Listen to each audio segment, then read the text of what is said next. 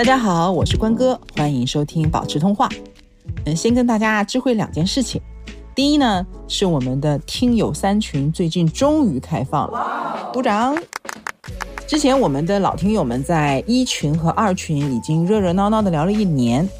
说实话特别出乎我的意料，因为群里讨论的质量实在是太高了，不仅仅呢会围绕保险配置、财务管理这些播客的主题在讨论。甚至还自发升级出了很多我们意料之外的内容，比如说大家会分享自制的财务表格，呃，对丁克啊、养老啊这些话题呢有更深入的讨论，甚至还有副业思路的分享等等啊，也有听友呢成为了我们的嘉宾，所以在这里要特别感谢咱们的神仙听友，也祝愿三群能够有同样互帮互助、积极向上的美好氛围。呃，第二件事呢是。我们的听友来稿小栏目还是在进行中的，也欢迎更多的朋友说出你和保持通话的故事。今天这则分享呢，来自我们的资深听友好奇猫。Hello，保持通话的听众们，大家好，我是好奇猫，是一名保持通话播客的忠实粉丝，很高兴有这样的机会和大家通过声音来见面。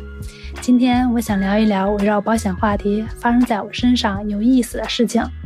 我是因为听了保持通话节目，构建了自己的保障体系，并且开始自己研究保险原理，觉得非常有意思。时不时的就会和身边的同事、家人来分享。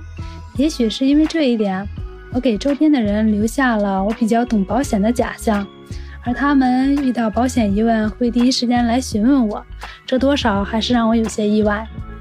尤其是我的姐姐，从小到大呢，我和姐姐的关系是。在我出现各种问题困惑时，他会第一时间帮我解决；在我犯了错误呢，他也是第一个跳出来对我进行谆谆教导。毫不夸张地说，我是在他的洗脑下长大的。我们之间形成了某种不平等关系，两个人见面呢，总是他在讲，我在听。如今已经成家的他有了可爱的孩子，在一次聊天中，我听出了他对未来的担忧，再加上碰巧因为一些事情。让他开始考虑购置保险。意外的是，他这次主动找到我，向我咨询。我当时很意外，很欣喜若狂，但是表面波澜不惊的把这份保险涉及到的关键点解析给他听，并且告诉他这份保险对他目前状况的适用性。多次沟通下来，他最后选中了自己完全理解并且中意的保险。他对未来的担忧虽然还在，但用他的话说。这样心里多少踏实了些，而我呢，从这几次谈话中获得了从未拥有过的翻身农奴把歌唱的雀跃感。除了帮助姐姐，我还主动给家里老人配置保险，并且和姐姐分析，因为现在的百万医疗险可购买年龄最高一般都不会超过七十周岁，也就是家里老人七十周岁后，我们面临的财务风险会变大。对此，我们又给老人安排了意外险和惠民保，当然，这都是只能解决部分的问题。所以呢，我回过头来审视自己的财务状况，跟着保值通话节目开始做预算，建立自己的收支账本，为降低未来的财务风险做准备。这一切都让我感觉特别的踏实。以上呢，就是我因保值通话这档播客生活里发生的一点点改变。希望保持通话的听众们都能够在自己的生活中找到一种踏实感。感谢好奇猫，所以你有什么想对我们说的吗？我在这里等你哦。听起来好像我要找最好的是给了一个标准，但其实反而这个是最没有标准的东西。也就是说，首先我要找到我的偏好或者说我的需求到底在什么地方，你才能有目的的去寻找相应的产品。对。只有我们公司能理赔，别的保险公司都不能理赔。你听到这种话，听听就算了，你不要相信。对，如果有一家公司真的能这么做到，甚至说给你百分百承诺，让他写进条款里，没有人敢把这个写进条款里。对，口头答应的都不是真的。我也一直觉得，愿意拿保险来抵抗风险的人是非常勇敢的，因为他看见了这些风险，并且他愿意。很理智和耐心的为这些风险去做规划。今天这期节目呢，我们来聊一聊保险产品的设计。啊，因为我们在过去的节目当中呢，不管是我的公众号还是我们的播客，都有很多的朋友在问关于产品选择的问题，能看得出大家了解了很多的脉络和逻辑之后，在真正落地要选产品的时候，会有很多自己的疑问。所以呢，呃，今天呢，就我也是请到了一位很特别的嘉宾，和大家一起来聊这个话题。他的这个角度，我觉得也没有别人比他更合适了。呃，请到的是小美老师，呱唧呱唧。各位好，很荣幸啊，来参加关哥的保持通话。我呢，其实不是传统意义上的精算师，我的岗位其实是在大家了解的这些保险经纪平台去做产品设计的，所以其实我并不是站在保险公司的那一方。对，呃，也不是传统的呃保险精算师这种专门做产品定价的这么样的一个身份。嗯那我的身份是什么呢？其实我就是基于这个保险平台本身去推动保险公司给我们做出符合大家呃需求的一些产品。嗯我过往的从业经验以来，其实我对接的保险公司已经达到了七八十家这么的一个状态。嗯，对呃，关哥为什么说我是一个比较特别的和适合的人呢？原因是因为我在这个岗位上，其实也是目前十多款呃网络非常热销的爆款的热门产品的幕后推手。这其中可能也有关哥买的产品啊，也有可能有在座的各位大家都买的这个产品的幕后推手，就是这些产品设计是怎么来设计的，可能最终的源头都能找到我这里来。但是呢，我又不站在保险公司那一边，我也不是传统意义上的精算师。其实我更多对自己的定义是，我是一个稍微懂一点点保险的普通用户。谦虚了，谦虚了。对，所以我觉得还是挺期待跟大家来做一下这样的分享和交流的。对嗯，小美老师，你是保险经纪平台的一个岗位对，是啊，然后我可不可以这么理解，就是你会根据市场上大家的一些实际的反馈和需求，然后呢，去设计产品的一些形态，包括条款的一些设置，对吗？对然后去找保险公司帮你把这个产品给承接下来。也就是说，你设计的产品到底是哪一家公司去出，还真的不一定。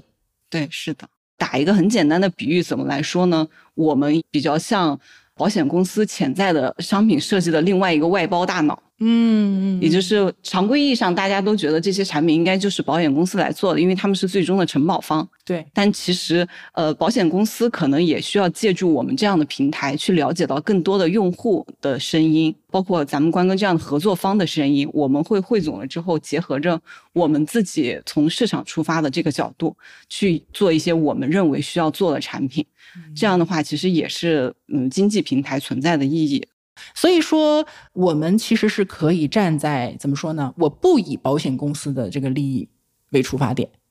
我们是站在用户可能更想要什么样的产品，或者说现在市场年轻人想要什么样的产品，我们设计出来之后，然后再给保险公司。对，嗯其实为什么会有这个岗位存在的意义，很大的一个原因，就是因为，呃，传统意义上的精算师其实是非常高大上的一个岗位，就在我目前看来，它应该是金字塔尖的那么的一个岗位。但是其实他们太多的局限在数据和传统的经验当中，就有很多时候他可能没有这么一线的去接触到我们的用户，嗯所以其实就是我们这样的岗位存在，就是去推动了一下。算是精算师的产品经理嘛，类似于这种。嗯，我觉得有点类似，有点类似，是吧？所以说呢，呃，如果大家听明白了小美老师的工作内容的话，其实就应该能感觉得出来。第一呢，你对产品是非常非常熟悉的，你本身又设计了那么多款的产品，然后你在和保险公司沟通的时候，交涉的内容肯定也是跟什么费率，还有条款啊，条款其实有涉及到很多细节，对吗？你有没有就是这种跟他们 argue 的例子可以讲给我们听一下的？嗯非常多。我可能讲一下我近期的一一个经验吧。嗯就近期在推动的一个项目产品上线的时候，那个条款我前前后后应该是审核了有十五版，就是每一版我可能都会提出不同的意见。嗯但是在这个过程中，其实也比较有趣。嗯就有一些保险公司呢，它可能是内部风格比较开放，或者是呃比较 open 的那种，它就会非常好的去接受你对它条款的一些调整，甚至会突破它本身的原有模板。嗯但有一些保险公司呢，它可能就不太愿意去改它既有的模板。对他们内部来说就是一个很大的挑战。但是其实这种最终的结果是改了或者是没改，其实核心也并不会影响到我们客户的实际的保障，因为我们一定会保证它的基础的客户保障内容是完全没有问题的。呃，就是该有的病种我一定会有的。那我们一般跟保险公司会去 argue 的是什么呢？就是我觉得你这个写法有歧义。因为中国文化很博大精深嘛，经 常会在一段话上去抠字抠句的理解。就我会告诉他，我觉得你这个写的会有歧义，你会让客户 A 和客户 B 造成不一样的理解。嗯，我建议你们把写法改成什么什么样。其实这种地方反而是我们 argue 最多的，而不是说保险公司认为你这个疾病不能保，我就觉得你要把这个疾病保出去。这种其实反而是并没有太多的争论。这种原则性的东西，实际上是应该说是整个保险行业的监管机构在做的事情。它是有一个统一的标准的，对吧？是的，嗯，因为我印象里比较深，你之前有一款医疗险嘛，我当时记得是你花了很大的力气把一个叫做院外药的责任，呃，现在的百万医疗险多多少少都会带这个院外药的责任，但是你是好像 argue 了很久，把它 argue 到了一个条款里面，而不是附加的可选的一个责任里面。呃，当时会去做这个动作，其实也算是我自己提出的一个新的尝试。因为我当时其实看了市场上所有的类似的百万医疗长期的，嗯，我发现基本上都是把它作为附加险，但是你附加险是非保证续保的，嗯，那其实客户就我自己个人看来，我作为一个用户，我心里其实会犯嘀咕。就第二年，如果我续不上怎么办？而且院外特购要这么重要的一个责任，嗯，对。然后呢，我就去跟保险公司沟通。其实我沟通的第一步是我跟他们沟通，能不能把这个附加险也做成一个保证续保的？嗯，他告诉我不可以，没有办法报下来。那我就想了第二个办法，那你要不要就把它直接。跟主险绑在一起，就作为一个可选责任。嗯，那我如果选了，那就是你主险的一部分。那你主险续保，我这个责任就应该跟着续。嗯，所以其实我的目的当时是很明确的。嗯，最后呢，就是通过跟他们来改这个。责任的实现方式，把它写进了主条款中，所以在条款上跟保险公司争论了比较久的时间。因为当时这个产品推出之后，大家就能感受到说，哎，我这个院外责任它是包含在二十年保证续保的这个范围里面去的，就会觉得说，那我这二十年我就比较安心。那我有了这个产品，我就不担心，假设是一些癌症或者什么之类的院外药，我没有办法报销等等这样的问题。我就觉得，哎，这个点其实是可能，嗯，往往有时候我们会比较关注。但是呢，可能保险公司它也有很多自己的想法，因为你刚才提到了模板，嗯，大家可能不知道模板这个东西是什么。其实我们看产品看的多，尤其是很多年的产品看下来，你就知道说每一家保险公司它的产品都可能会推陈出新，但是它这个都是在原有的过去老产品的基础上，可能会有一些小小的变动啊，或者是又吃了什么官司，在哪个条款上再补一补，对吧？对，这个就是模板。是的，就是很多保险公司其实它内部某一个险种的这个条款是有一个通用模板的。嗯，这样的话怎么说呢？一方面是省事儿了，一方面是既往的经验和既往的这些产品的数据也是告诉我们，它既往的这个模板是没有大的问题的。然后，其实每家保险公司它可能都是有上百款产品，如果每一款产品它都从头到尾写一个条款的话，那精算师可能就是吐血，对，吐血，可能每每年就是在写这个条款了。现在条款真的很多啊！嗯，我以前帮我的用户去整理保单的时候，你会发现九十年的保单可能就一两张纸，然后慢慢的呢，到了零几年就开始稍微厚一点了，是一小摞。现在的保单越来越厚，所以大家其实在这个部分确实我觉得特别好理解，就是当我去想了解保险产品，去找一个合适的，或者说想找一个更好的时候。看到这么多字的条款，就一定会陷入一个很无助的一个状态。就我怎么可能看这么多的内容？尤其是它是用法律语言写出来的嘛，看不懂，每一个字我都认识，但是我可能不知道他到底在说什么，对吧？所以其实大家在这个点上，很多人就会觉得，呃，有一点不知道该怎么往下走的一个问题。所以呢，就是我也是在听友群里，然后包括公众号的留言里面，我找了很多。大家常问的一些问题列在这个地方啊，我现在就是代表所有的 想要选产品，但是不知道怎么选，然后在这个产品的选择当中，可能还会有自己的一些需求和目标的群体朋友们呢，替他们去问一些问题。好吧，我先假装是一个不懂的人，然后看看你一个天天跟产品打交道，然后同时天天也是跟保险公司打交道的人，看是怎么来看这个问题的，因为你会了解比较多。先从刚才那个问题开始吧，就是这么多的条款的内容，那我到底该怎么样去确定这个条款它是好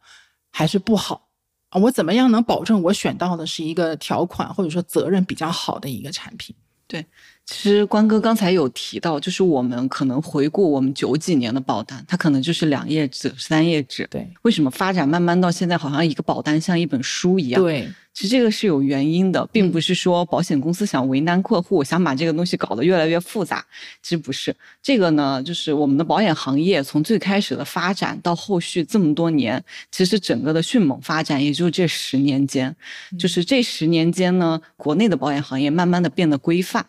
然后保险公司其实也吃过很多亏，他可能也被有一些心术不正的人坑害过。当你发现这个条款上有一个我完全无法理解的事情的时候，那一定是这家保险公司既往有过被骗保的经验。可能让他们付出过一些教训，所以他们可能才会考虑加入到条款中。还有就是，呃，其实整个行业对于保险条款或者是某一种，比如说重大疾病中这个重疾种类的这些，也是逐步在规范的。嗯，所以在这个的规范下，那保险条款其实也是在进一步的去完善。那它都是结合着我们的。不管是监管发出政策，还是一些窗口指导意见，是结合着这些所有的意见，一步一步演变到目前的这个情况的。我觉得作为一个客户，首先你关注保险条款，最需要关注的是什么？第一个是你的投保单的确认。嗯。投保单上是有你投保的时候的所有的信息，你的个人信息、投被保人信息是否正确？对，你的健康告知是否按你投保的时候的健康告知来给你拟定的，以及你拿到的核保结论是否跟你当时投保的时候看到的是一样的？嗯，这是一个非常关键的，叫投保单的确认。第二个方面的确认呢，就是我觉得你对对你自己的保障内容的确认也是非常的必要，就是你买的这个产品它保的是什么？嗯，它保的是我的重疾。保的还是我的寿命，比如说定寿那种产品，或者是说它本身是一个医疗险，嗯，那搞清楚它保的是什么之后，你再需要搞清楚一点，就是它怎么赔。当我出险了之后，他给我赔的是百分之三十还是百分之五十？嗯，就是这个赔付的比例，咱们一定得搞清楚。然后以及他在六十岁前有额外赔。还是在三十岁前有额外赔，因为这个也会涉及到咱们出险的时候年龄不同，它赔付的额度会不一样，所以要搞清楚我保什么以及我的赔付额度是怎么样的。那说了这两点比较基础的之外，我也一定会提醒我身边的人去关注保险产品的免责条款。对对，为什么会关注免责条款呢？因为有人会投了保险之后，认为好像保险我投了之后，只要符合的都应该保。但这个免责就会告诉你，有一些情况其实是保险没有办法做到的，嗯，是客观没有办法做到，它其实也已经给你写清楚了，嗯，就这一点咱们是需要去知道的。然后另外的去需要去看的就是咱们这个产品的宽限期以及等待期的这些比较基础的条款，嗯，这些其实也是决定了我们的呃一些保障，然后以及到我们的续保的一些的问题，嗯，然后至于条款中。细到某一种疾病的定义，或者某一种治疗，或者某一种治疗手段是切了一半儿还是切了全部？我个人觉得，作为咱们普通的用户，确实没有必要去看这些内容。原因是因为，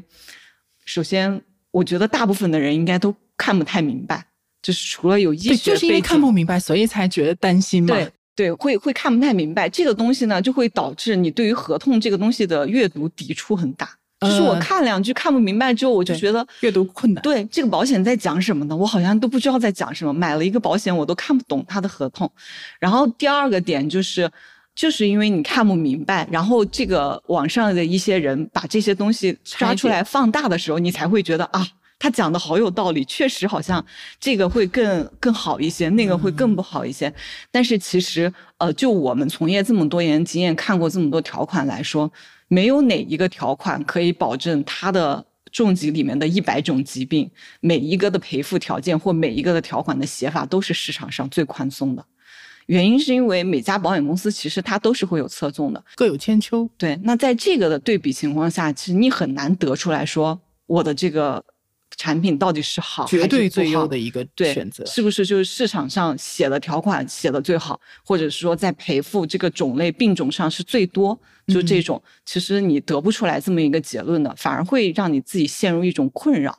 就是会让你开始不停的去找这个条款是不是啊？这个网上讲的我没有注意到，然后可能你就会钻钻牛角尖在这个事情上去了。但是其实这些反而并没有那么核心影响到你后续的保障以及理赔。所以说，如果我非常直截了当的问你，我说小美老师，我现在想买一款医疗险，或者说我想买一款重疾险，嗯你能不能给我推荐一个，就是说产品条款写的最好，呃，免责条款写的最少，然后我未来能够得到的保障的范围和确保理赔的这个可能性最高的一个产品，能不能推荐给我？你有没有确切的答案？对你问到这个问题的时候，我就联想到一个问题，就是好像别人每次问我啊，你想找什么样的男朋友？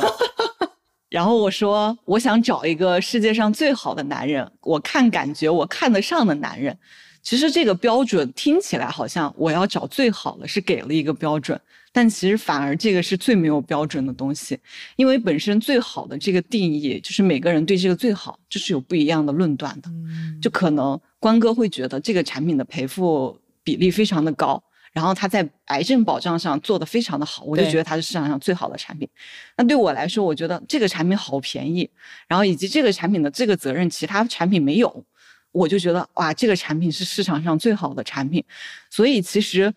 我觉得没有最好的产品，只有更适合的只有对，只有最适合我自己的产品。啊、也就是说，我想找一个我心目中觉得好的，但首先我要找到我的偏好或者说我的需求到底在什么地方，你才能有目的的去寻找相应的产品，对，对吧？就我是喜欢帅的，还是喜欢有才华的，还是喜欢有钱的？你得首先有一个很明确的一个目标感，对吧？因为我其实也收到过很多的留言询问嘛，就比方说有人可能他投保了某一款产品，但是呢，他可能会去研究。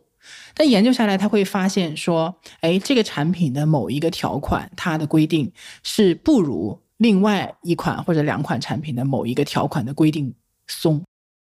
当他发现了之后，其实他会很不开心，这个我也能理解，嗯，就会觉得说我买到了一个产品，如果将来我得的是一个这个方向的一个疾病的话，那我得到这个部分的理赔的可能性就会变小，我必须得很严重我才能得到理赔。但如果我买的是另外一款产品，我可能不用那么严重，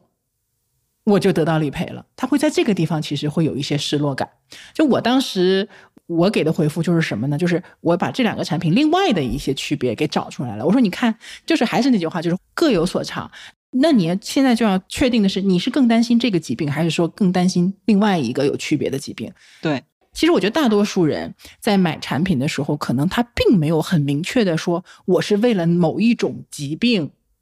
去投保的，因为疾病种类太多了吧，对吧？不管是医疗险都没有边儿了，重疾险也好上百种，对吧？也是这样的。所以如果说我个人的建议啊，小美老师，你看对不对？就是如果我只是说我想给我的就是说财务管理做一些保障，但是我并没有说我特别担心癌症，或者我特别的担心什么呼吸系统的疾病啊，或者心脑血管的疾病的话，那我其实就是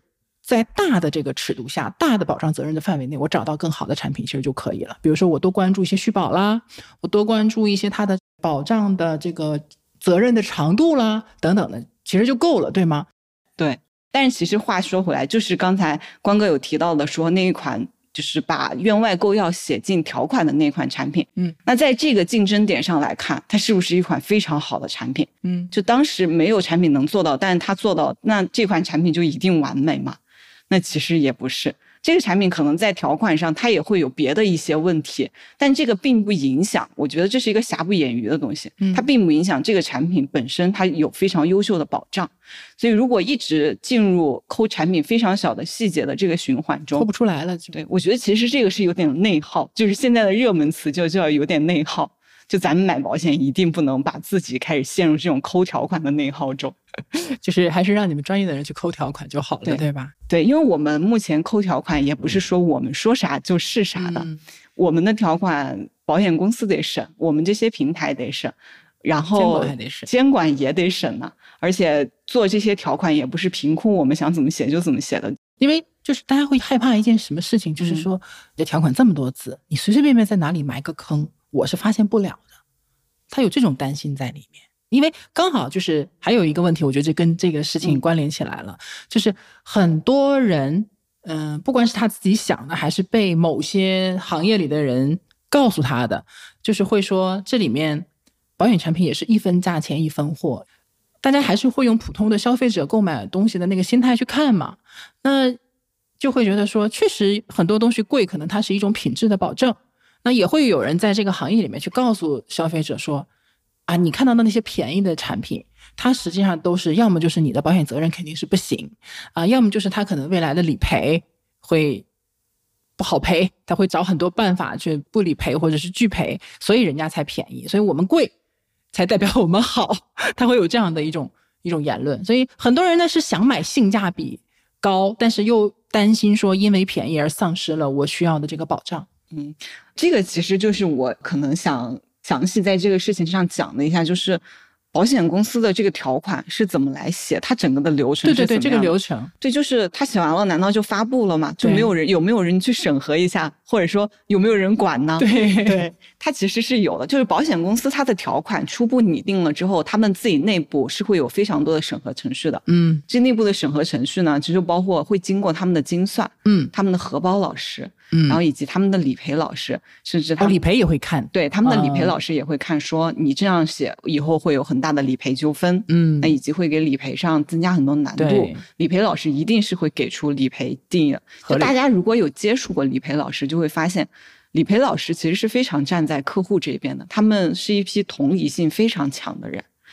他们其实有的时候也是在保险公司的内部会 argue 的，啊，对的，对对的，对的，因为这样是有利于他们工作的对开展的，他们也不想搞很多麻烦的事情在里面，对吧？是的 清晰一些比较好。，对，是的，这个嗯一方面方便他们自己的工作，一方面他也确实是想站在他自己的角度去，人都是有同理，心的，去争取一些这些东西。然后除了保险公司内部的这么多审核，那如果跟我们这些经济平台有合作，我们经济平台内部也会有专门的审核。嗯，那我们站的角度又不一样。就更偏近于市，场。我们就更站在说类似于客户的角度，因为我们也会觉得，如果你这个产品卖出去了之后，那客户实际出现问题想使用的时候，其实你赔不到，那我们觉得这个产品是不对的。对我们还想长期经营下去对我们也想嗯推动更多的保险公司跟我们做产品，我们也想做更多的产品出来。然后这些会审的同时，就是它整个条款拟定写完了，好，我们都觉得 OK 了，没问题了。嗯，然后各个法务啊这些职能部门都觉得好，可以了，能够报送了。嗯，那这个时候报送给哪里呢？其实报送就报送给我们的监管爸爸。嗯就我们的监管呢，他也会去审核你的条款，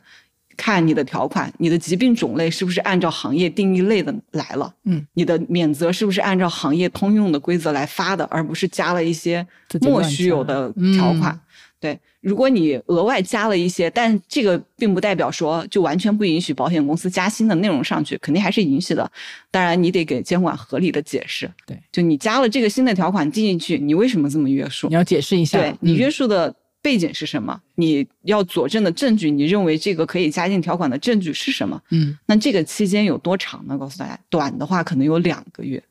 慢的话可能有半年，甚至到九个月、一年的时间都有。就是甚至到最后，你这个条款就没有被报批下来。嗯，我我听说过很多最后没批成的这对，最后监管就说不可以，你这个条款是有明显问题的。嗯而且他不光会提出他的问题，可能如果你这个问题不是你一家保司，两家、三家、五家报批都有这个问题的时候，监管就会出指指导意见了。啊他就会说你的这个疾病的约束，你认为这个症状这么描述是不对的，嗯我们觉得是不利于消费者的，你们嗯以后不能再出现这样的约束，他就会给到这种统一的指导意见。嗯所以其实，在这样一个非常完整的这样的审核机制下，就监管的这一套呃体系和制度的保障下。其实是比较有利偏向于消费者的。就如果保险公司的条款明显的不合理，那即使你去诉讼，大概率也是会站在消费者这一边的。对对，所以这个我觉得大家其实是可以很放心的。就是咱也不能说百分之百没有问题，嗯，但是可能也没有大家想象的那么夸张的一个地步，对，对吧？就是也不是说谁想去搞一点手脚就能搞一点手脚的一个问题，对吗？对，就嗯保险公司呢，没有大家想象的那么简单。但是每一家保险公司，其实他们从成立呀、到整体的运作，整体不管是从资金方面，还是整个审核机制方面，它都会比一般的企业严格非常多。对，就很多情况下，保险公司其实没有办法做那么多他们想动手脚的东西，非常难的。其实，我感觉是两头堵。就是如果设计一个不够好的产品，是肯定不让你过的。嗯，但是一个特别有利于消费者的一个产品，其实也很不容易过，因为嗯可能爸爸会觉得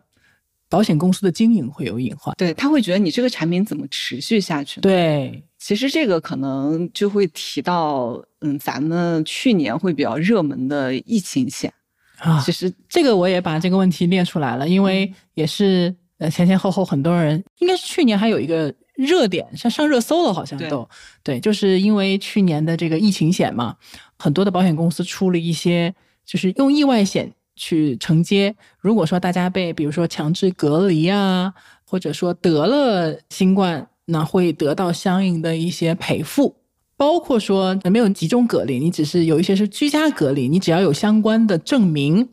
也可以得到赔付，就有一点像当年的飞机延误险啊，嗯可以薅羊毛的那种感觉一样。哎，我虽然没有什么大的损失，但是我每天拿几百块钱的补贴，好像还蛮抚慰心灵的，所以买的人很多，而且当时推的也很多。嗯，后来就会发现说，那这个整体的情况有点不受控制了，和可能大家之前设计这个产品时候的那个情况不太一样，然后就会出现了很多拒赔的现象。呃，所以声音就会比较大。那当然这里面也比较复杂啊，因为保险产品它实际上是一个非常需要过去的数据和经验才能去测算的一个产品。但是像疫情险这种产品，它的特点就是说它是，呃，针对当下某一个问题所推出或者是设计的产品，有很大的不稳定性，因为它的生命周期和呃理赔的界定可能都不是很成熟。那么我们怎么来看待这个问题，或者说？我们也算是把这里面的一些具体的情况跟大家讲一讲，那很多人可能也还保持着很多的疑问。对，其实这个产品本身的出发点一定是好的，嗯它其实也是想解决当时的一些问题。对就比如说有一些人他莫名其妙的他就被隔离了，对或莫名其妙他就被感染了新冠，感染了新冠之后，他可能会产生一些治疗费用，有财务上的一些风险。它的出发点一定不是为了说我不给大家赔，然后做这么一款产品，也不贵，因为这个产品也不贵，那就市面上卖的其实也就三十块钱、六十块钱。嗯，我印象里刚刚二零年那段时间有很多免费的疫情险，我当时我记得我还收集了好多家的信息一起发给大家，就是说你先去领一份再说，买不买是另外一回事儿。对对，然后，所以这个出发点，我觉得没有任何问题。站在嗯我一个从业者的角度来说，其实包括站在监管的角度而言，他也非常的鼓励保险公司去嗯做一些对当下的情况有利的产品出来。嗯所以这样的产品才得以报批下来。嗯但是为什么最后就是一个好的出发点，但是却演变成了后面可能有一点类似于闹剧的这个感觉呢？嗯其实这个中间会有很多的问题，一个是呃人为的因素太多，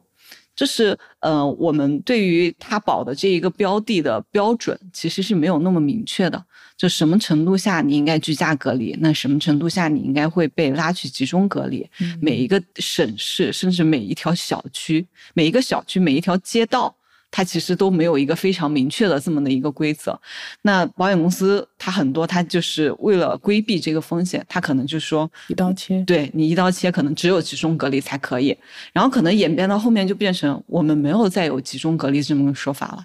就是你阳了你就在家待着定，义问题，对，你就在家待着，你就这种，你让保险公司其实赔也很为难，但不赔的话，我又觉得，那最开始我买的时候政策是那个样子的，为什么你到时候赔的时候，你以这个理由给我拒赔？所以其实是环境的变化，人为的因素参与非常多。当然我，我要说的是，这个中途行业中的一些推广宣传一定是有问题的。对，就是我们的有一些很多销售或者在推广的的情况下，他并没有给客户讲清楚说。风险点对风险点是什么？大家都是成年人了，呃，你把利害关系都讲清楚之后，大家其实心里就会有一个决断。就是预期管理。对，就是这个预期管理，你一定要做好，大家会有一个决断，说这个产品是否适合我。甚至你预期管理讲清楚了之后，他其实会知道，我知道你这个产品有这点问题，但是我觉得你的那个保障是非常匹配我的。那个是适合我当下的需求的，嗯那我就觉得没有问题。标准很重要，就描述清晰很重要。我当时看到这些产品的时候，我第一个反应就是赔付的难点可能是你能不能拿得到那个证明的材料。比如说这个产品居家隔离说是可以赔，但是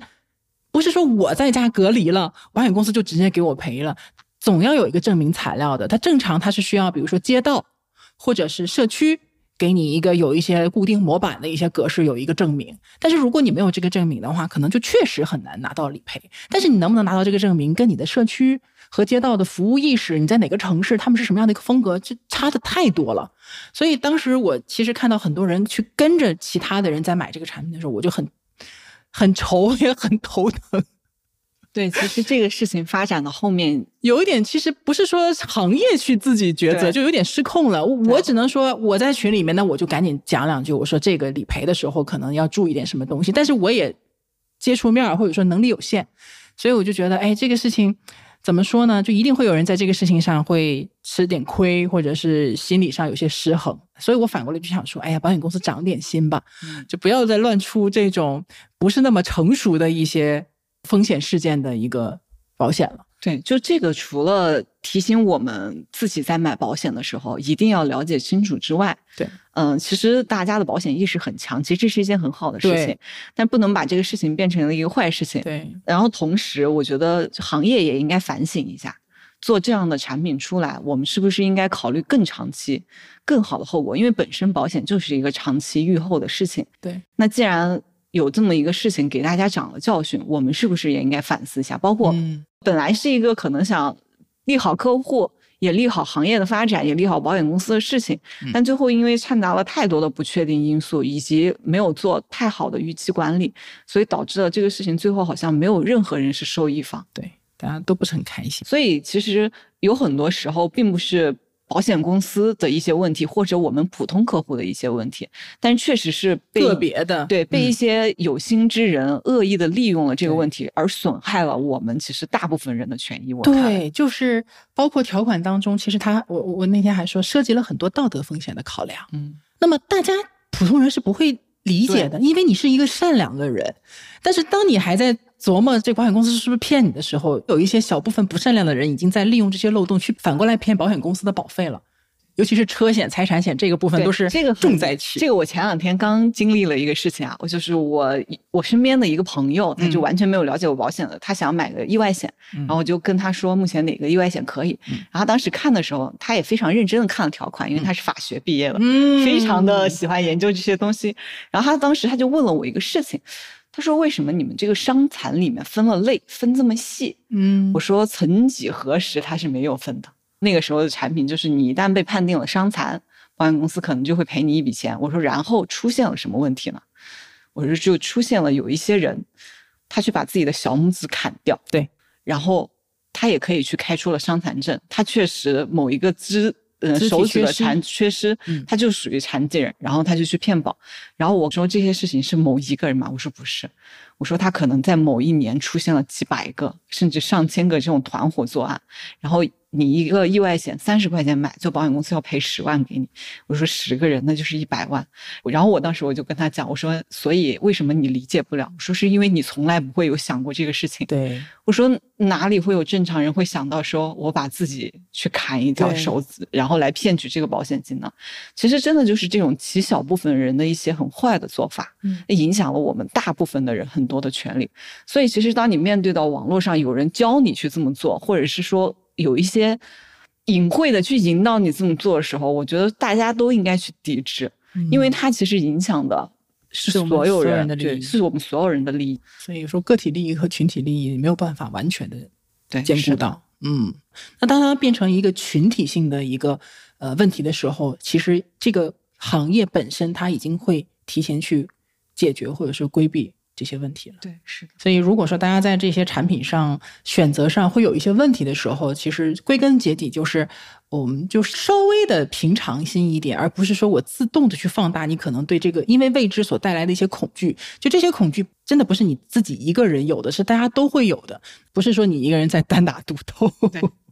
对，然后这些呢是关于产品里的，所以呢，嗯、那刚刚这个问题回答了嘛，就是产品责任跟它的这个贵和便宜应该没有什么关系。那为什么同样类型的产品价格会差这么多呢？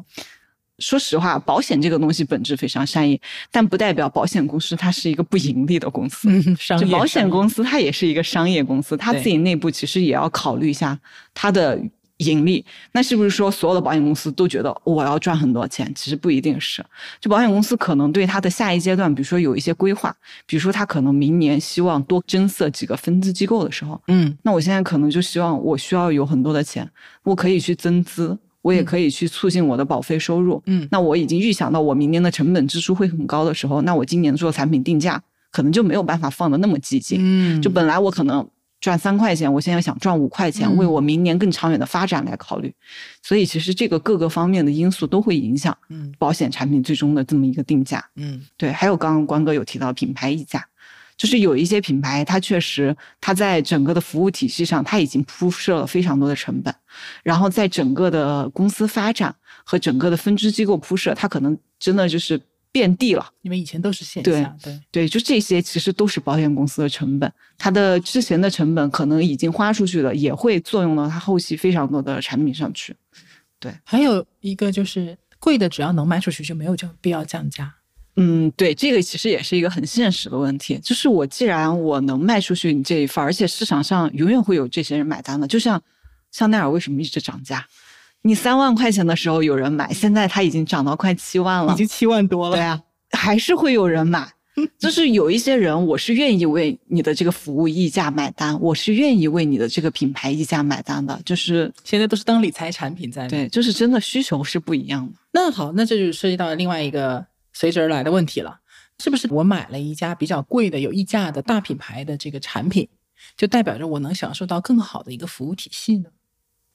嗯，这个东西你要说完全不会，但我觉得是不客观的。嗯你客观的来讲，一定是。还有就是，这些大的保险公司，它有足够多的成本可以去做，可能除了保险之外的一些事情，比如说健康服务，嗯他可能在增值服务上，他能够拿出更好的他自己甚至他自建的体系。嗯但小一点保险公司，他可能就只能跟第三方去做一些采购。嗯那这样的话，控制权可能就不在他们的手里，所以在服务的这个方面的差距上是一定有的。但是你要说这个服务会决定了这个产本成本溢价的多少，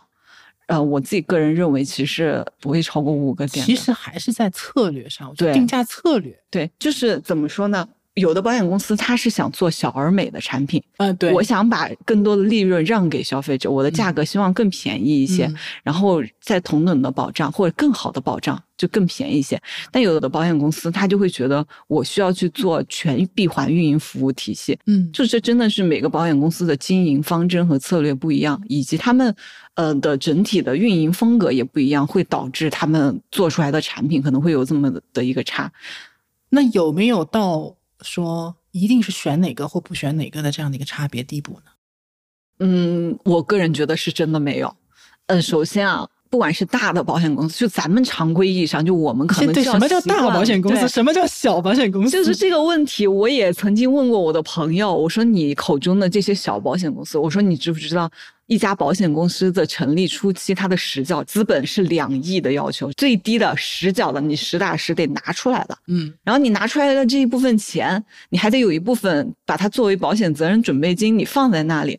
然后我说，在这一系列的情况下，我说你脱离保险公司的这个属性来看，没有一家保险公司应该被称为小公司。保险公司都是大公司。对我说这样的话，对保险公司来说是有失偏颇的。嗯但是为什么会有这个称呼？其实是相对于行业内来做比较的。所以其实刚才说这个话一说，关哥之前其实也有讲过保险公司的十大安全机制，我们就不想讲这么条文的一些东西了。我附一篇文章好了。嗯，对，嗯就这些东西呢，可能就是呃，大家有耐心就详细去看，我们就不在这里展开。就除了这个十大安全机制之外，呃，我想跟大家传达的是什么？不管是大保险公司还是小保险公司，我们跟他们买的是什么？买的是一纸合同。对，那一纸合同，并不是说它真的就是一堆纸没有用途而已，它是受国家法律保护的，嗯它是有法律效益的。它的条款上清清楚楚的写着，我的疾病哪一种是在你的保障范围内，你应该赔。嗯那你只要满足我的健康告知是正常过的，我投保的时候一切是没有什么问题，我正常来投保的，我到了理赔的时候。你就应该去理赔。那说白了，如果因为你完全符合，然后你被小保险公司拒赔了，你就转过头来说，嗯，这家小保险公司不好。但是在这个说这个话之前，我非常提你去跟保险公司 argue 对 battle argue battle。就我明明完全符合，你凭什么不跟我？那必须 battle 到对底。你大保险公司有会不会出现这个情况，也有可能会出现。所以其实这个不是保险公司大小的问题，而是说当你自己就遭遇了不公平理赔了之后，我明明一切都符合，我也在你的这个理赔责任范围内，但是你却不给我赔，那我要怎么办？我是非常建议我们要去为自己讲话的对。但当然，这个一切前提就是。咱们是如实告知的，我也是如实填写的，而不是说哦我带病投保的，然后有点问题，我自己心里也清楚。就咱们心虚的情况下，其实那这个前提没有了，后面其实不成立的。对对，后面其实就是合同嘛，保护我们，也同时也约束我们，也约束保险公司。还有一点，我觉得就是大家对保险公司的熟悉度其实是不如我们常见的一些日常消费品的一些品牌的。嗯，对，其实这里涉及到一个眼球效应的问题。你在北方可能完全没有听说的一个保险公司，在南方它的市场占有率是非常高的啊，那个保费规模是非常可怕的，对吧？所以这个有这样的一个原因在。另外一个，我也想讲一个我经常会拿出来对比的两个保险公司的案例。这两个保险公司之前都是和我们银行合作过的啊，两家我都很熟。它两家保险公司有什么特点呢？首先，它都是中外合资，背景其实是不差的。那这两家公司呢，它每年我每年都会看他们俩的那个保费报表。每年它的总保费收进来的保费几乎都是差不多的一个规模，但是这两家保险公司每年的利润率差一百倍，可能大家一般人看来就是无法理解。对，就是一个可能是零点几亿，一个可能是十几亿的这样的一个规模。但是你说这两家保险公司的产品价格差很多，因为都经过我的手对，都差很多。但是你说两个产品好不好？其实我觉得都挺好的，两家的服务体系。只不过他们两家的经营策略是不一样的，就是有一家它更偏向于外资的一个经营理念。我的感觉就是这家保险公司，我在中国市场我就是来赚钱的，我卖一单我就要赚一单的钱。至于说我的市场规模是有多大，我的这个品牌认同度到底在这个范围是多大，他可能没有那么看重啊，这是他的风格。另外一家赚的少的呢，就是那种，因为他的。国内的股东是很大的一个央企，背景很雄厚的一个央企，所以他们的那个受央企的那个影响也会比较大。他们的产品呢，就相对来讲，嗯，这么多年了，包括我自己也买了，一直都还算是所谓的性价比比较高的，而且他们的那种很明显，我就是要市场占有率。但是他们的服务体系也不差，因为我打过交道，我就感觉还是不错的，有一点憨憨的。但是有点朴素的那种那种感觉，所以我就在想说，嗯，有的时候你买了哪一家的产品，其实它有很多的偶然性在里面，但我并不认为说你一定要以这家大，或者是这家小，或者这家贵，或者这家便宜作为一个很重要的或者唯一的一个标准去来选择到底是什么。都是你说你有一个偏好，你说你想要便宜的，那你真的就可以找便宜的，对吧？但是就怕什么呢？不可能三家，我又要大公司的，我又要服务体系超级完备的，我又要这个产品是市场上最便宜的，这个就比较难了。这个基本上是找不到，对吗？这个其实就是，嗯，说实话，我经常被保险公司的人说，你不能既要又要，就是我还要 对你不能既要又要还要。就是我提需求的时候，我一定会说，我一定要这个也好，形态也好，我也要价格也要便宜，然后我甚至还要你品牌会相对好一点，或服务相对好一点，或者甚至我可能要的东西还有更多。我做产品的时候，我也希望就是这个产品是方方面面嗯哪里都好。碾压式的，对我，我也希望它是碾压式的，但是说实话，真的是理想很丰满，现实是很骨感。就是有一些也不是说，不好，也不是说哪个地方就有一个大的短板吧，对吧？就有一些东西我们一定是适当妥协。就妥协原因可能是因为有的时候你的一些东西是市场上它确实就是做不出来，就是在保公司它就是报不出来。对你讲，讲再保是怎么回事儿？对，在保这个就是怎么说呢？就保险公司有时候业务发展的时候，想急速扩张的时候。或者是说他想做一些很激进的产品承担时候能，力他的承担能力可能目前看来是有点弱的，嗯，他就会找到在保公司，如果在保公司愿意给他分保，愿意承担他这个风险，那其实这个产品也是可以去顺利谈下来的。嗯那在保公司其实看到的东西就会更加的呃上面一层。为什么我说叫上面一层？因为它会更加的站在历史数据啊和历史的经验中来给你做这个判断，非常理性。嗯他会非常理性的告诉你，比如说你兴高采烈的，你觉得啊市场反馈这个责任就是有一点点问题，你如果把这个优化了，市场一定会非常买账的。就是我们做产品的设计的这一波人讨论的热火朝天，拿到在保那边去，在保就会告诉你，不，既往发生率告诉你这个东西报不了价，或者是我们目前接收到的最新一手数据拿出来，你这么做是要亏损的。就是你的偿付能力会出很大的问题的，它其实就是悬在我们头上的那一个梁，就是他会理智的告诉你，你这个想法是好的，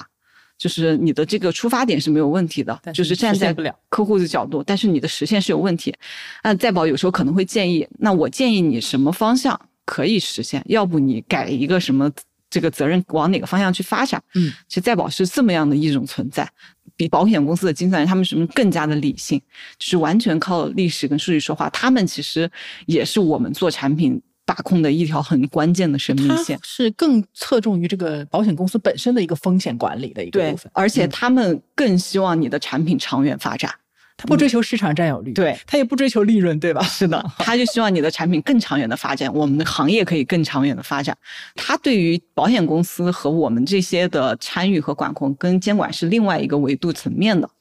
就是回到那句话，我觉得再保是一个绝对理性，嗯，就是就他是用普通话来讲，不惯毛病。对，他是真的是绝对理性。然后，嗯，就是有很多东西，保险公司可能会觉得，嗯，我这个单很大，我想去求一求，在保公司会非常客观理智的告诉你，不，这个已经超出你的承受范围内了。那站在保险公司的业务角度，他肯定是希望把业务收进来了嘛，就把我这个保费收进来。但再保就会告诉你，你可以收进来，但是你的风险可能是什么什么。你可能会搂不住，那再保就我不同意，那保险公司就只能在他自己能承受的范围内去把这张单子收进来，度就对额度可能就降低了。对对对对对对所以其实你看，我们自己都没有认知到的风险，其实有很多人是在把控的。是的，那涉及到这个，不同保险公司的理赔会有不同的标准吗？其实这个就刚刚回到那个问题，就是理赔它永远是看合同来办事情的。如果我真的就是符合合同了，那你说他理赔的标准是什么？我也不相信说能有保险公司说我明明不符合这个疾病的要求，但是我给你赔了。这种情况可能有的保险公司会体谅到你是不是出险的时候确实非常的啊有一种对情况不好，有一种通嗯融理赔，但是大部分的情况下他也不会说大的保险公司就不在合同范围内的我也给你赔，因为我小的保险公司我就不赔了，就没有这种说法。因为我实话实讲，我是见过这样的一种宣导，嗯。当然这是我就是个别的个人的一种行为，就是说啊某某某某什么样的情况，只有我们公司能理赔，别的保险公司都不能理赔。我我都不用问你啊，我就其实可以直接下结论，就你听到这种话，听听就算了，你就不要相信。对，如果是这个样子的话，这个行业就大家都不用做了，是的，对吧？如果一个公司的理赔有这么强、这么明显的一个优势的话，那我们都去买他家产品好了。对。如果有一家公司真的能这么做到，甚至说给你百分百承诺，嗯，让他写进条款里，没有人敢把这个写进条款里。对，口头答应的都不是真的，不能允许有这种行业垄断出现的。就如果这一家说我永远可以有最好的理赔条件，我只有我能赔，那其他家保险公司真的干什么去了？因为我们买保险的最终其实就是在初选的时候一定能赔上嘛。现在如果他给你承诺了说不管啥情况，我就是能赔，只有我能赔，那这种情况下，其他的保险公司怎么活？就哎，先不说其他了，我估计监管就商业逻辑。对监管就先扼杀了，监管就会让他去汇报一堆你是怎么做出这个承诺的，对，你让别人怎么做，对啊对吧？以及你支撑你这个承诺的背后，你 的背景是什么？你的偿付能力可以吗？对，你的运营人员配套吗？你真的能做到吗？所以这个东西绝对不会说是保险公司官方出身的，一定是推广的过程中的一些个人行为。说到这个，我想起来，前两天，嗯、我我在星球里面有问大家，就是在这方面有没有什么问题嘛？然后我觉得有一个提问非常的非常的妙啊，啊、他问的问题是有没有可能这样啊？我愿意多花一些成本，我在前期的时候你可以给我加保费，或者说我多花一点钱，但是你提前承诺我将来在理赔的时候可以提高我的理赔的成功率，或者说我的这个理赔的范围，他提了这样的一个问题。说实话，这个问题我也有思考过，但我可能不是在买保险的时候，嗯我是在买其他的东西的时候，就是我能不能多出一点钱，嗯然后到时候你售后给我搞搞好一点，对，不对，要搞事情。我就会有这个问题。但是那个东西，其实售后这个东西啊，其他的那些实体其实是可把控的，嗯，但是保险并不是，因为保险其实现在有一个逻辑，我们不能对个人定价，对我们是对于这个整个的群体，对。就我没有办法针对我个人的这么一个需求开发出来这么一款产品的这个定价，因为个体的差异性实在是太大了，所以我们保险的真的基础的逻辑就是我必须得满足大部分人，嗯。在大部分人的数据基础下，我们来去做这么的一个产品。那你说后续有没有可能说部分的疾病条款的理赔的条件，整个行业统一的更宽松一些？嗯这个是有可能的，嗯就像咱们的重疾定义调整，呃，但是你说有没有可能针对个人，就你多给保险公司一点钱，然后他就给你承诺，是没有可能的。除非你这单巨大，对，巨大，我觉大到可以保险公司给你定制是吧？巨大，现在保险公司可能他都会有顾虑，他会觉得，嗯，你为什么要价格歧视啊？呃，你为什么要专门来讲这一点？会不会有带病投保啊啊逆选择之类对，就是你太大了，你这个需求过于强烈的时候，其实保险公司也会怕。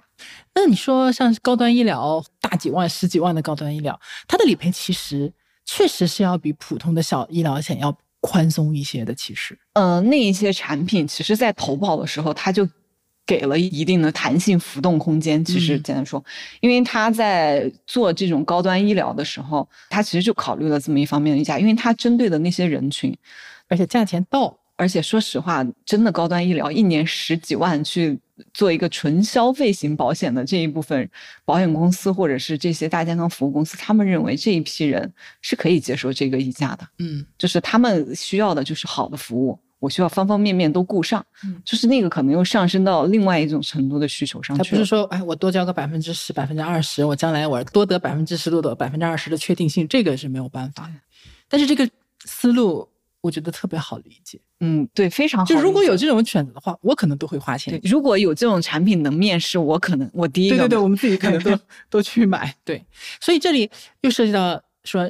你看我们自己本身也是消费者，嗯你也买了很多保险，我也买了很多你设计的保险。我自己也有买。对你的有些产品一出来，我就哇，这个好好，我就赶紧全家都配上了。嗯，所以你作为一个你天天跟保险产品打交道，你自己又设计产品，你又这么熟悉各家保险公司，对吧？我都没问你保险公司的八卦，有可以告诉我们一些。那在这种情况下，你在给自己，你作为一个纯粹消费者角度出发去选产品的时候，有什么样的原则和看的点吗？嗯，其实我自己配置保险的理念跟就是四大险种的这种四大金刚配置理念没有什么太大的差别。嗯但唯一的一个点就是，我的保险一定是符合我自己当下或者是未来的几年的大部分需求，或者是我当下的这个经历下去做的决定，跟我自己是匹配和符合的。就你现在如果让我拿十万块钱去交养老年金，嗯，我也会觉得我好像还很年 轻，突然拿这么一大笔钱让我去规划这个养老的事情，哇，再加上养老又要延迟退休，我感觉好远的事情。然后我一个年轻人，我可能就是快乐消费在当下的这个理念还是有的，嗯所以其实我考虑我能力范围内的所需，以及我能摸得到的风险，然后以及符合我的这个情景下的问题。嗯，什么叫摸得到的风险呢？嗯，我其实一直坚定的觉得，保险其实保的就是摸得到的风险。什么叫摸得到的风险？生老病死。嗯所以我在这个生老病死的这个情况下，老我暂时还没考虑，但不代表我不会考虑，是因为我还没有到那个对的时间去考虑。可能、嗯那生我肯定会有我考虑，我会买定寿。因为我现在也是我自己个人的经济来源，就虽然我可能还没有下一代，但我万一要是出生了点什么事儿，我父母其实也还挺年轻的，嗯对，我觉得，所以我还是会考虑定寿。然后呢，重疾我当然买，我买的时候也有三号，就应该很多人都买了这一款产品。呃，重疾我肯定是会买的，因为我觉得这个东西是很基础嗯，就没有什么好讲的。就是我觉得我万一哪天，我说实话哦，我现在一直觉得一个观点就是，我有身边有人，你到现在跟他谈重疾，他的态度都是，哎，反正得了重疾我就去死嘛。但说实话，所有的人在真正得了病的那一刻，他的唯一想法就是我不想死了。啊，这个不是真实的想法。对，这个就是不是真实想法。进到医院杠的感觉对，进到医院的时候，他真实的想法一定就是啊，我要健健康康的活着。所以重疾我一定会买。当第二就是百万医疗，我也一定会买。对，百万医疗这个险种，我觉得实在是太好了。我不光我买，我给我自己的父母也有买，就是应该是人手一份的东西。对，就是我觉得这个东西实在是太好了，它就是把保险的整个的本质贯彻的非常的好，淋漓尽致，大数法则，就是大家都来互助，所有人对买的人够多，那我这些频繁跑医院生病的人，我就是会有一定的保障。那也有些人买了，我可能我就不怎么去看病，那这些其实非常体现保险的这个本质。就是互助的本质，对对对，对，然后呃，另外的话，意外险这些，我觉得跟百万医疗是差不多类型的，就是花小钱办大事儿的这些产品，我一定会买。但是说实话，我在过去的三年，我都没有考虑过要买储蓄险。原因一方面是因为呃我的财务管理上呢，我暂时没有多余的钱来考虑就是说，如果你现在去做一些储蓄险或者养老规划的话呢，嗯会影响到你当下的生活质量和现金流，吗？对对，关哥嗯说的很对，就是我可能还是一个有点享受当下人，对的，嗯，所以其实大家也是一样，就是当这个社会都在跟你讲养老焦虑的时候，有可能你才二十出头，嗯，有可能你才二十五岁，你感受不到太正常了。那当然，对，但不代表说这个就是大家在空穴来风，是因为有这么一批人，他们感受到了，所以做这个保险配置呢，我也是建议大家，嗯，可以先从自己的自身情况出发，嗯，找合适自己自身情况的产品，做自己能力范围内的保险规划。嗯你也不要因为说市场上说啊，现在养老问题好严重啊，我就砸赶紧去砸锅卖铁，我就省吃俭用去赶紧搞一份养老保险，然后搞得自己可能别的花费有点急事，就紧紧巴巴的那种。对对对我觉得这种也是不合适的。但是我可以非常客观的看待这些事情，就是我不抵触。就虽然我线下没需求，但不代表这个东西是我应该抵触的东西。一样的，我也是很早很早就开始接触到什么养老年金呐、但是也是过了好多年之后，才真正的有能力和感觉其他的需求我已经差不多都弄完了之后，哎，到了一个合适的时间点了，才开始慢慢做起来的。对，那这里呢，就是说到呃更详细的一个问题了，因为你说你四类大的保险也都买了，嗯然后未来也会考虑储蓄险啊或者养老年金这类产品。那么在不同的产品的选择上，不同类型的选择上，你是怎么去选择产品或者是选择公司的呢？比如说你在选百万医疗的时候，因为这是一个最常见或者说我们都认为人手必备的一个产品，你在选的时候，你为什么选你买的那一款？你的点在哪里？你为什么不选其他的？嗯，首先先说一下私心啊，我买产品可能更多的会优先从我自己搞的产品里面来。对对，这个就是我的一点点私心。但当然，我买的不仅仅是我自己搞的产品，也有很多呃是市面上其他的非常好的产品。其实问我考虑什么，会选什么样的公司，其实说实话，我真的对保司品牌没有过太多的要求。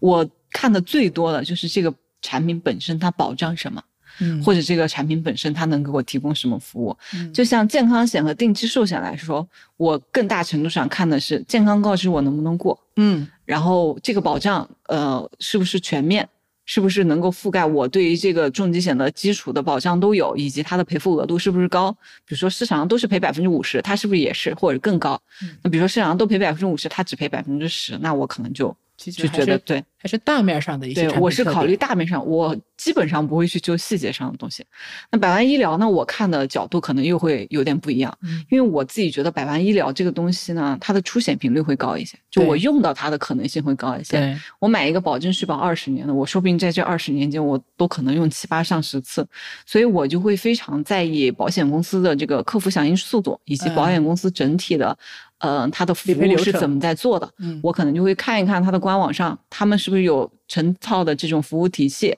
嗯我对百万医疗真的是有额外的这个这样的一个点，但我也并不是说看保险公司大或者是小，嗯而是我要看它的服真正去务，看，对，是会做的好不好啊、我也会看它的增值服务。就是有一些东西增值服务真的就是白送，不要白不要。嗯就是有一些保险公司会给我一些额外的什么权益卡呀、这些东西，但这些不足以让我去抉择。但这些对嗯在我来看来就是一个加分分项，对，是加分项。对但它替代不了产品本身的那个优势。对，然后储蓄这一块儿的产品呢，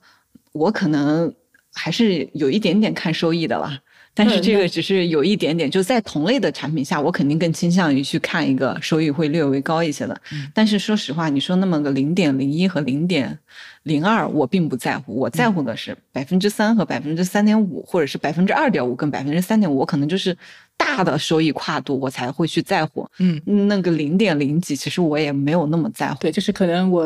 呃两根保险，我都是养老保险，我到六十岁之后每个月是领四千九还是对五千，差这一百块钱，可能我觉得还 OK，但是不重要了。对，但是三千和五千，我可能就会对我就会去犹豫一下。然后呃，除了这个之外，对于储蓄险公司整个的大的什么还是小的呀，我可能会粗略的去看一下它近期的风险评级以及偿付能力。哎，对，这个一点也是很多人会在乎的，就是说，呃，有些人他会非常在意保险公司的这个安全嘛，他就觉得说，如果你的风险评级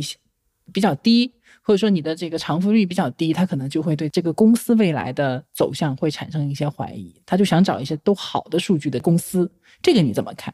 这个呢，首先得跟大家明确一下，就是不管是偿付能力还是风险评级，它都是一个动态的指标。嗯就是它不代表说我这个保险公司现在的偿付能力不足，或者偿付能力比较弱，在这个同行里面排是比较靠下的，它永远都是，其实不是。嗯偿付能力这个东西是季度会更新的，就嗯保险公司内部其实不止季度会更新，他们会实时监控，只是说可能季度才披露出来给大家对。那造成保险公司的偿付能力不好，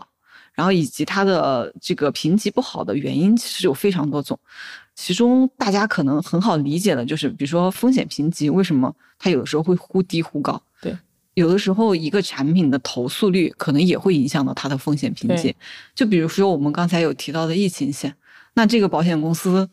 可能在这一个季度完了，对啊，就完了，就接了好多件投诉，在监管那边看过来，它的综合投诉率就高的不行了。嗯。那它这一季度的风险评级可能就很差。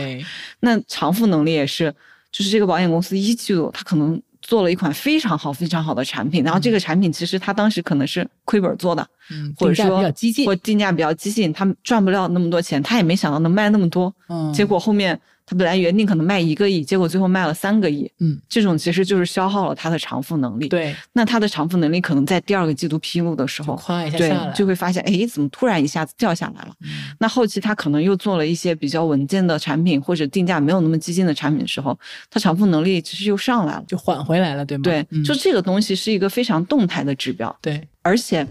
这个指标不止咱们关注，监管也是非常关注。他们才是真正在实时时刻刻他们才关注的是，对，当一发现这个偿付能力可能会触及到监管的黄线或红线的时候，第一个出来站出来会插手的一定是监管部门，他非常的关心这些保险公司怎么发展，因为万一出了问题，他们就是最后要来给大家处理所有事情的那个接盘的人。所以，对一个动态的指标，其实我们需要客观的去看待，你不能因为说他一个季度的表现不好，你就全盘否认说这保险公司产品也不好，然后运营的也不好，经营的也不好，甚至有一些客户会纠结说，哎这个保险公司怎么过去两个季度都是亏损的？嗯，那这个更不是问题，对，有可能过去两个季度他都没有在卖产品，他可能在扩张他的分支机构，或者他是或者他比较新，对，或者他在增援，或者是他在干一些花钱花的多对花钱做其他的另外的一些事情，都有不可能是时时刻刻都要保持那个高利润的，都有可能导致他的利润其实是亏损的。嗯就对于这种动态指标呢，我们可以做一个参考，但是不能把它作为就是唯一的是唯一的这个标准标准值。嗯，对。但是你看，你是不太看这个嗯，呃偿付率，或者说对我可能就会偶尔的去看一看。嗯，对，因为你接触的保险公司太多了，七八十家，你会有偏好吗？你会对这些保险公司有一些不同的，就是说看法在里面吗？嗯，私人情感上有，那肯定，嗯，对，，公众情感上其实是没有。问的就是私人情感。私人情感上那一定是有一些的。但是你去选产品的时候，会因为这些私人情感会产生一些区、嗯比较大的区别吗？呃，其实呃会看情况，嗯因为我如果判定说这只是他个人的对接人的问题，嗯，那我会觉得那其实还好，不能上升到公司对你不能上升到整体的合作层面。但如果是我判断出来，他整体的这个公司的运营就是有问题，嗯。就是在客户服务上他就是响应不了，嗯。或者说在客户服务上他就是存在非常大的隐患，嗯。或者他们自己就是有很多问题会影响到客户后续的一些保障或理赔的时候，嗯，这种我肯定会有所取舍，我觉得是合作上可能都会犹豫一下吧、对我就会犹豫一下。因。为我你想这么多家公司，我们其实也是有互相选择的一个过程。对但是讲实话，有的时候我私人情感偏好的公司就未必能够做出真的就是想要的东西对我想要的东西。对对对，有时就是很难全部满足。对对，但是我也曾经理性的想过，如果我去给我自己买，或者我推荐我身边的朋友亲戚买这些保险产品的时候，我对于这些保险公司的情感到底在这个选择上有多大的影响？我感觉上好像还是会回归到产品本身，或者说需求匹配本身这些上面去做抉择。对我身边所有的人，就是会问到我保险这个话题之后，我发现我讲到最后其实都是在讲保障本身，对，就什么东西我通过这个东西得以实现了，嗯，我的疾病保的是我未来的风险到底是我未来的风险到底是什么？然后以及他提供给我的是赔百分之三十，还是赔百分之五十，还是赔百分之百？嗯其实这些才是我实际应该去关注的东西。就我跟你讲，我甚至都不是太在意是百分之三十还是百分之五十，我可能看的是更本质的一些部分，就是我是假想如果发生了某些事情，就我的保险对我来说都是工具，嗯，呃未来可能会有一种风险到我面前，那我能不能捡起其中的一种工具，把它抵御掉，或者是把财务上的伤害能够降低，能。其实就可以了，因为我自己如果承担不了的话，我就需要他，或者说我自己就算能承担得了，他能帮我降低一部分的压力，也是 OK 的。啊我就在想说，哎，我所有的工具箱就是在我的那个表格里都一个一个列出来的啊。它具体说它是都是一百种、九十种，我觉得不重要，因为这里我觉得有很多随机的概率的问题，我没有办法去提前预知到我到底是落在哪一个坑里、哪一个风险里的，这是一方面。另一方面，我其实一直自己会有一个预期，我有没有可能我加这么多保单，我会出现一个问题，然后我保单没有顾及到。没有涉及到，没有覆盖掉这个风险，你会想这个问题吗？嗯，我会想，但是呢，我转念一想，就是生活中也有很多东西是我没办法考虑到的。其实我一直都建议你买保险之前想清楚，你希望用它来解决什么问题，对，它能解决你的什么问题。需求先行，对对对你一定要想明白这个问题，而不是说，好像身边的人都有保险，我也要去买一份儿，就是我要去找，然后我要去买一份很好的保险，这个的东西很大概率会后悔。因为这种想法是会变的。对，这种想法会变，但是你的需求可能也会变，但是你想去解决的那个东西，那个风险，其实保险能够解决的，它短期是不会消失的。嗯，怎么说呢？我有时候也经常反思我自己。上周的时候，我接到我的一个姐夫的电话，嗯我姐夫呢，他就找我咨询养老年金的事情，然后呢，他找我的第一反应，我就想的就是啊，我又要解释好多东西，所以我就拖了他很久，我拖了他好几天，我就跟他说，我说我工作很忙，我在加班，我说我周末有空了打给你。对，后面一直到周天的晚上，我没有办法了，我给他打了一个电话过去，我当时还是鼓足了，真的深，真毫不夸张，深吸了一口气。我当时在想，好，我要从头给你讲起这个东西。哇，结果接到这个电话之后，真的是让我自己反思了一些东西。嗯我上去之后问了他一下，我说你想了解养老年金什么东西？嗯他说他现在想买养老年金，所以想了解一下。我当时听到这个问题的时候，其实我大脑里面还是发麻的，嗯我就觉得啊，我要开始讲很多东西。然后我真的就是习惯性的开始跟他说一些东西。然后呢，他也问到我大小保险公司的什么什么时候这个东西的常见问题，嗯，对。中途他提了一个非常典型的问题，嗯就我觉得大家可能也有担忧过，呃就是他问我说，我知道保险公司不会那么轻易倒闭。他说我之前有了解过，嗯，他说我知道保险公司做了点功课对，不会那么轻易的倒闭。他说，但是万一哪一天你这个保险法改了，那个嗯那怎么办呢？或者有一天就是打仗了，就是国家不安定了，我这个保嗯险怎么办？我说姐夫，那个时候你应该考虑是怎么活命吧。嗯那个时候我就突然意识到了一个问题，就是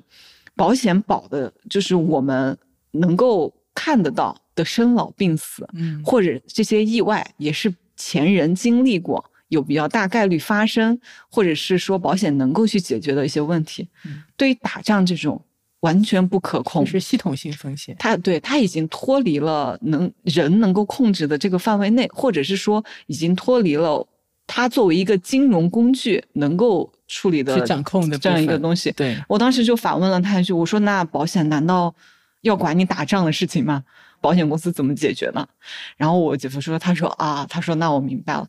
第二个给我的启发就是，接下来就轮到我跟他讲产品了。讲产品的时候呢。我非常惯性的跟他讲，我说这个产品的 IRR 就是，我说这个收益会略高一些，那会低一些。我姐夫说我不在乎，他说我跟你清楚的讲一下，我为什么要来买这个养老年金。他说你姐吧肯定会在我后面走，他说我肯定比你姐先。这么笃定的？对，他说，因为他很辛苦啊，我姐是不操心的人啊，很幸福，他对他们是很幸福的。嗯，然后呢，他说我就考虑我哪天走了，你姐怎么办呢？哇，对他当时就问了我这个问题，他说我就是想到了这个问题之后，我觉得我应该给他留下点什么。他说你那个零点一、零点二对我来说没有必要。他说我也不是存个一百万、两百万进去。他说我就是在我能力范围内能存个几万块钱，分个几年投个几十万进去。他说我能保障一下你姐的基本生活，他我就觉得 OK 了。所以我就也反思了一下，我们作为行业内的从业者，很多时候确实会先入为主。对，可能这也是我们职业病的一种。其实更多的要去聆听一下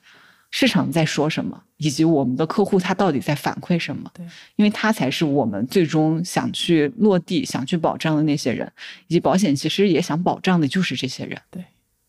明明是有很好的工具可以用的，但是首先得让大家知道，嗯，看到。然后，并且学会怎么用才行。保险这个工具本身，它一定是充满善意的。就我一直很坚定这一点。然后，我也一直觉得，就是愿意拿保险来抵抗风险的人是非常勇敢的，真的是非常勇敢的，因为他看见了这些风险，并且他愿意很理智和耐心的为这些风险去做规划。嗯。说实话，你现在还是有很多人不敢跟你谈生，不敢跟你谈死，不敢跟你谈病，忌讳。对，会跟你谈忌讳。但是愿意拿保险去做这些规划的人，他们其实都很勇敢。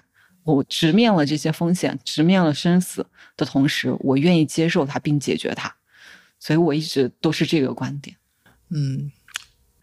大家对于保险的认知，或者说对它的这种关心，真的是太少了。它反而值得我们去花很多的精力和时间。在上面去了解，然后去真正的使用，但是大家往往更关心的是一些我怎么样去呃赚钱，怎么样去获得更好的收益，但是会忽略掉说，其实，在你获得收益之前，你不知道你什么时候能够财富自由，也不知道什么时候能够一夜暴富，但是风险是时时刻刻当下，你听我们在讲话的时候就本来就存在的一个东西，它更应该放在前面，它更应该。成为你保护自己现有美好生活以及展望未来美好生活的一个很好的一个工具，所以我搞来搞去嘛，金融业转来转去，最后还是在保险上花了很多的努力，就是说也是希望大家能够用好这个工具。哎呀，就感觉录个节目也为喂了一嘴狗粮，这个是我真的是没想到的。我也是呢，主要是关哥平时也没有少给我们喂狗粮。嗯，那我觉得我们的很多问题呢，这个小美老师呢已经差不多 回答了。我觉得很坦诚，他把他自己真实的一些想法和自己的一些呃选择的点都跟大家做了很好的分享。最后，我觉得你看看有没有什么想跟我们保持通话的听友们，因为我们保持通话的听友真的很棒，我们的听友群里面也是，他们讨论的那个深度已经到了很高的一个地步。我觉得我可能都问不出那么有深度的问题，有没有对他们想说的或者想建议的一些东西？对。呃，之前关哥其实有给我看过一些保持通话的听友们的一些讨论，说实话，有一些真的就是出乎我意料的，嗯，就有很多问题问出来，可能我也得愣一下，嗯，或者我得思考一下，再去考虑怎么样去回复。但其实我非常开心，对，就是这个问题问倒我了，我非常的开心，因为我就会觉得，天呐，就是我坚守的这个行业，我觉得它这么高的专业壁垒，好像一点一点被攻破了，嗯，然后也觉得。嗯，关哥这么多这么久的坚持，啊，也是真的得到了非常大的成效。就是作为我们行业内的人来看，真的非常的开心。所以我就希望，嗯，大家可以把这档节目推荐给自己身边的人。谢谢对，就是我们如果越来越多的人可以了解到保险它本质是善意这个事情来，嗯然后自己可以有更多的理论知识，不带轻易的被市场的那些风向所带动的时候，对，我觉得可能我们这个行业也会发展的更好。会倒逼我们对发展。行业的发展一定除了保险公司、监管机构还有我们这些从业人员之外，我觉得每一个消费者和每一个用户都永远是我们的这个推动的动力和监督者。其实，包括我在内的所有消费者才是这个行业最重要的东西。对我们自己本身也是普通人，也是用这种工具去完成我们的财务管理。对，好，那今天呢，我们的讨论就到这里了吧？这边呢，也再次感谢小美老师给我们带来的这么多内部的机密的，平常你根本就听不到的一些故事和角度。嗯、也希望说大家在呃这方面的一些问题，也可以多多的反馈给我们啊，我其实都会看得到，我也会找机会，不管是产品的需求，还是说大家的一些呃，就是说顾虑，我也会反馈给。呃我能反馈到的一些渠道，帮大家会争取吧，也不能说是更多的利益，就是说希望能从很多的角度去 push 我们的行业也走向更好的一个方向。对，就其实大家可以积极大胆的提，说不定哪一天你的一条建议或者是一个反馈，到最后就落地实现对，也会给像小美老师很多灵感，对吧？嗯，好的，那我们今天就到这里了，也谢谢大家的收听，再次感谢小美老师，我们就下期再见喽，拜拜，拜拜。